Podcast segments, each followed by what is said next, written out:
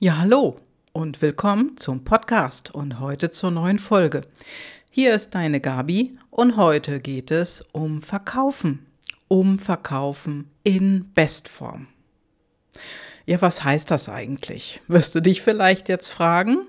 Und ja, du hast vielleicht schon mal was über Vertrieb gehört, du hast vielleicht schon mal Seminare besucht und so weiter. Hast es auch selber gelernt, wie du deine Produkte oder dein Produkt und deine Dienstleistung selbst ja an den Mann und dann die Frau bringst, also verkaufen kannst. Hast du denn auch schon mal darüber nachgedacht, was für einen Ruf Verkaufen in Deutschland hat? Also hier ist der Ruf ganz ehrlich gesagt nicht so besonders klasse. Also irgendwie ist das so anrüchig. Keiner will irgendwo gerne als Verkäufer betitelt werden oder keiner will gerne verkaufen. Das ist irgendwie so, ah, ja, unangenehm, anstrengend, hat einen schlechten Ruf, ne? Knopf an der Backe verkaufen und so weiter. Jetzt möchte ich dich mal was fragen. Hast du schon einmal darüber nachgedacht, wie es ist, wenn es ab morgen keinen Bäcker mehr gäbe und keine Brötchen äh, zu, äh, zu kaufen sind? Oder wenn du zum Metzger gehst und kriegst dort keine Wurst mehr? Ja, du kannst kein Auto mehr kaufen, weil es keine Autohändler mehr gäbe. Ja, das ist so eine Sache. Wir haben alle irgendwo einen Knoten im Gehirn, wenn es ums Verkaufen geht. Wir sind irgendwie dagegen. Wir mögen Verkaufen nicht. Und wenn jemand sagt, er oder sie ist ein Verkäufer, ja, was denkst du dann? Stell dir mal vor, du bist irgendwo eingeladen auf einer tollen Party oder irgendeiner Veranstaltung. Ja, und dann ist da jemand, den findest du total sympathisch, er oder sie, ja, mit der unterhältst du dich und plötzlich sagt er oder sie, ich bin Verkäufer. Da drehst du dich doch um, oder? Und wendest dich einem anderen Besucher von dieser Party zu. Ja, und wenn du vielleicht freundlich bist, machst du vielleicht noch ein bisschen Smalltalk und bist dann später weg mit einem anderen Gast. Also das mit dem Verkaufen. Hm. Ja, hast du mit Verkaufen zu tun? Gesellschaftlich betrachtet ist Verkaufen eigentlich das Getriebe im Markt. Ja, genau, das Getriebe, das hält den äh, Wagen am Laufen sozusagen. Ja, und Verkäufer, die wird es immer geben. Und gute Verkäufer oder eine gute Verkäuferin, die wird es auch immer geben. Und die werden immer, immer einen Job finden und immer einen Job haben. Egal, wie hoch digitalisiert unsere Welt da draußen jetzt wird, diese Menschen werden immer da sein. Denn Hand aufs Herz, jeder Mensch verkauft. Du verkaufst. Ja, und wenn du vielleicht eine Mutter bist oder ein Vater bist, verkaufst du, ja, deinem Kind ja auch das gute Gemüse, was es essen soll. Oder wenn du Führungskraft bist, verkaufst du deinen Mitarbeitern auch deine Ideen. Ja, und genauso ist es auch als Mitarbeiter und als Mitarbeiterin. Du verkaufst auch deine Ideen an die anderen im Team oder du verkaufst die Ideen an deinen Chef, denn du möchtest deine Sachen auch durchbringen nach oben. Also der Vorgang, der heißt verkaufen. Ja, und als Vertriebsmitarbeiter verkaufst du an deinen Kunden. Und das, ja, wenn alles auch wirklich gut läuft oder ich sag mal, vielleicht in einer Krise mm, spielt das vielleicht keine Rolle, aber was ist, wenn du ein Verkäufer bist oder du arbeitest mit Verkäufern und da ist jemand bei, der nicht performt? Ja, wenn er oder sie nicht gut verkauft. Oder du verkaufst vielleicht noch nicht gut oder nicht gut genug. Ja, und was ist, wenn du, liebe Podcasthörerin oder lieber Podcasthörer, was ist, wenn du dein eigenes Produkt oder deine eigene Dienstleistung nicht gut verkaufst? Was machst du dann? Ja, und warum ist es dann so, wie es ist? Was sagst du?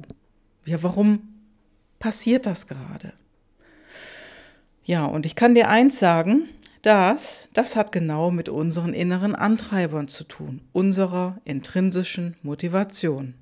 Ja, auf Englisch heißt das unsere PLDs oder, oder unsere Personal Life Driver und die sind in uns. Das ist so wie unsere DNA. Die sind in uns verankert, die stecken tief in uns. Damit wurden wir geboren und die sind nicht veränderbar. Das ist unser Kern. Alles, was wir danach kennen oder auch schon kennengelernt haben, zum Beispiel unsere Werte, die liegen da drüber. Aber die PLDs unsere, oder unsere Personal Life Driver, die sind wie unsere DNA, die sind tief in uns verankert. Die stecken in unserem Herzen, damit werden wir geboren und alle Antreiber sind wichtig. Ja, die kommen von innen, habe ich gerade gesagt. Und da gibt es natürlich auch ein paar Antreiber von außen, also extrinsisch. Und die wirken von außen auf uns. Und das ist zum Beispiel, ja, wenn jemand sagt, hey, du bekommst eine Gehaltserhöhung. Ja, dann bekommst du vielleicht 100 Euro netto obendrauf im Monat. Und du freust dich ein paar Tage, vielleicht auch Wochen. Ja, und dann hast du dich dran gewöhnt und du hast dann irgendwann wieder nichts auf dem Konto weil du deine Ausgaben erhöht hast. Also du hast deine Ausgaben deinem Einkommen angepasst. Also kurz gesagt, die Motivation, die extrinsische, ja, die hält nicht lange an. Die jedoch wirklich wichtige, das ist die von innen, die intrinsische Motivation, unsere PLDs, unsere Personal Life Driver. Ja, und wichtig zu wissen ist, jeder Mensch hat eine andere intrinsische Motivation. Ja, du wirst vermutlich keinen kennen, der genau gleich ist. Ja, und es gibt 32 intrinsische Motivatoren oder PLDs, die alle in unterschiedlicher Stärke vorhanden sind. Und ja, da gibt es auch noch Ambivalenzen, also zum Beispiel, wenn ein Mensch beide Pole eines Antreibers hat, dann da gibt es echt eine große, große Bandbreite. Und ich kann mir nicht vorstellen, dass da zwei genau gleich sind. Denn jeder Mensch ist einmalig. Ja, und jeder Mensch ist individuell. Du auch. Du bist anders wie ich, ich bin anders wie du. Ja, und lebst du über einen längeren Zeitraum, zum Beispiel einen deiner Antreiber nicht, ja, dann, also dann kannst du irgendwann überfordert, erschöpft oder dich kaputt fühlen. Ja, dass du deine Power nicht mehr vollständig hast. Also du fühlst dich ausgepowert, da kommt ja auch dieser Begriff her. Ja, und das liegt daran, dass du zum Beispiel deine eigenen intrinsischen Motivatoren nicht kennst, ja, und dementsprechend dann auch nicht bedienst. Das geht ja auch gar nicht, wenn wir das nicht kennen. Dann haben wir das Gefühl, wir haben vielleicht auch Stress, sind ausgelaugt, haben keine Power und wir hören ja auch ganz, ganz oft, ich brauche Urlaub. Hey, das habe ich früher auch benutzt, das, diese, diesen Satz. Ja, und daran liegt es, dann bedienen wir unsere Antreiber nicht und wir erleben sozusagen die Konsequenzen. Ja, ein Beispiel für intrinsische Motivation ist zum Beispiel, nehmen wir mal Kontaktfreudigkeit. Also kontaktfreudige Menschen, die im Vertrieb arbeiten, zum Beispiel, haben günstigererweise diesen PLD, diesen inneren Antreiber. Jetzt wirst du dich vielleicht fragen, warum. Ja, stell dir mal vor, wenn ein Mann oder eine Frau Verkäufer sein will oder auf Englisch Sales Rep, dann macht es ziemlich Sinn, dass die dann auch den PLD Kontaktfreudigkeit haben. Denn ohne diesen PLD, ohne diesen Antreiber, würden sie niemanden anrufen, niemanden ansprechen. Das macht doch Sinn, oder? Ja, und das bedeutet auch gleichzeitig, ein Vertriebsmensch macht Akquise. Das heißt, wenn du ein eigenes Produkt hast, eine eigene Dienstleistung, die du anbietest, dann machst du ja auch Akquise. Das heißt, du verkaufst dein Produkt oder deine Dienstleistung. Ja, und die andere Seite der Kontaktfreudigkeit, das ist Zurückgezogenheit. Stell dir mal vor, ein Mensch, der Zurückgezogenheit hat, ja, dann für den wäre es ja total grausam, Akquise zu machen. Der hat da überhaupt keinen Bock drauf. Selbst wenn es warme Kontakte wären. Denn das bedeutet, der ein, der eine oder der andere, also der kontaktfreudig ist, der kann rausgeschickt werden. Der geht auch gerne raus und spricht andere Menschen an. Der oder die macht gerne Akquise. So, und wenn du zur anderen Seite gehörst, du magst das vielleicht nicht, möglicherweise ist das bei dir eben nicht so hoch ausgeprägt oder möglicherweise hast du Zurückgezogenheit. Wenn jemand gerne Akquise macht und der eine hohe Kontaktfreude hat, für den ist das nämlich gar kein Problem. Und wenn er das dann auch noch in einer hohen Ausprägung hat, also die Kontaktfreudigkeit, ja, dann macht er auch Kaltakquise. Ist überhaupt kein Thema. Ja, und so jemand ist immer, ja, der ist immer da, wo was los ist. Der findet leicht Gesprächspartner. Jemand, der Zurückgezogenheit hat, für den ist das nicht so der wartet ab, der schaut zu und bewegt sich auf Veranstaltungen möglicherweise eher am Rande. Also der ist nicht mittendrin. Jemand, der kontaktfreudig ist, ja, den kannst du rausschicken. Und jemand, der zurückgezogen ist, der ist besser im Unternehmen an einer Stelle, wo zum Beispiel Menschen von außen anrufen, wenn sie was wissen wollen. Der kann natürlich auch im Vertrieb arbeiten, aber hier kommen die Menschen von außen auf ihm zu, also er macht die Kontakte nicht. Setze so jemanden ruhig ans Telefon. Ja, ein kontaktfreudiger Mensch. Stell dir mal vor, du bist in einem Lokal oder du betrittst gerade ein Lokal und da gibt es auf der einen Seite eine Bar, da ist was los und dann gibt es Tische in der Mitte, Tische am Rand, die sind vielleicht sogar noch ein bisschen abgeschirmt. Stell dir mal vor, da kommt ein kontaktfreudiger Mensch in so ein Lokal. Was denkst du, wo der hinläuft? Genau, der geht nämlich da, wo was los ist. Der geht an die Bar. Also dort, wo man leicht ins Gespräch kommt, wo man schnell Kontakt finden kann. Und jetzt stell dir mal vor, da ist jemand zurückgezogen, ein Mann oder Frau, ist ganz egal. Wo geht der wohl hin? Geht er auch an die Bar? Setzt er sich in die Mitte des Raumes? Oder sitzt er eher im Lokal, hm, hinten, in der Ecke, vielleicht in so einem abgeschiedenen Bereich? Also der Zurückgezogene bevorzugt eher die Ecke hinten. Ja, und das ist wichtig zu wissen, wenn du eine Stelle zu besetzen hast. Und es ist auch wichtig zu wissen, wenn du in bestimmte Berufe hineingehst oder in einen bestimmten Beruf, wo du gewisse Attribute brauchst. Und stell dir mal vor, ein anderer wichtiger ja, PLD ist Führung.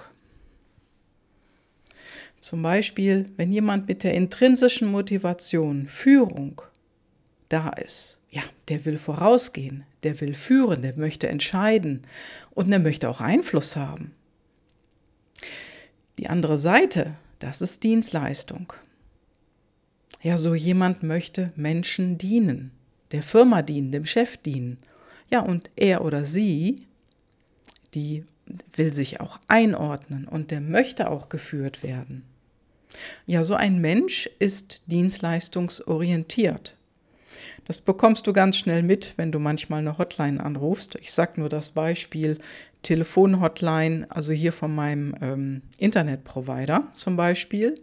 Ich habe das schon mehrfach angerufen, hatte da die unterschiedlichsten Menschen dran. Aber wenn da jemand mit Dienstleistung dran sitzt, am anderen Ende, da kann ich nur sagen, der will helfen, der möchte das Problem lösen. Und Gott sei Dank tritt man dort auch auf solche Menschen. Also da trifft man die und ja, wenn es mal andersrum ist, dann merkst du es auch ganz schnell, denn der geht mit dir auf Konfrontationskurs. dass es wahrscheinlich eher der Führung hat und der im falschen Job ist. Ich meine, dass der im falschen Job ist, das merkst du schon allein daran, wenn er dir widerspricht und alles besser weiß oder dir nicht glaubt, was da gerade passiert mit deinem Internet, dass es nicht funktioniert und so weiter. Da ärgerst du dich gewissermaßen drüber. Also es wäre ein Wunder, wenn nicht. Aber bei so jemandem weißt du auch gleich, Mensch, der gehörte einfach nicht hin. Ja, und beim Thema Führungskräfte oder Führungspersönlichkeit, da gibt es unendlich viele Berichte. Das ist ein besonderes Thema. Und bleiben wir mal beim Beispiel Vertriebler oder Vertrieblerin. Stell dir vor, da ist jemand, er oder sie ist immer top. Immer, immer bei den Besten, immer super Ergebnisse, ein Top-Verkäufer, eine Top-Verkäuferin.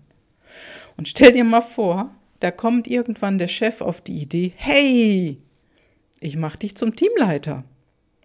Ja, und dann, dann soll diese Person plötzlich Menschen führen. Das kann ein kleines Team sein, das ist völlig egal.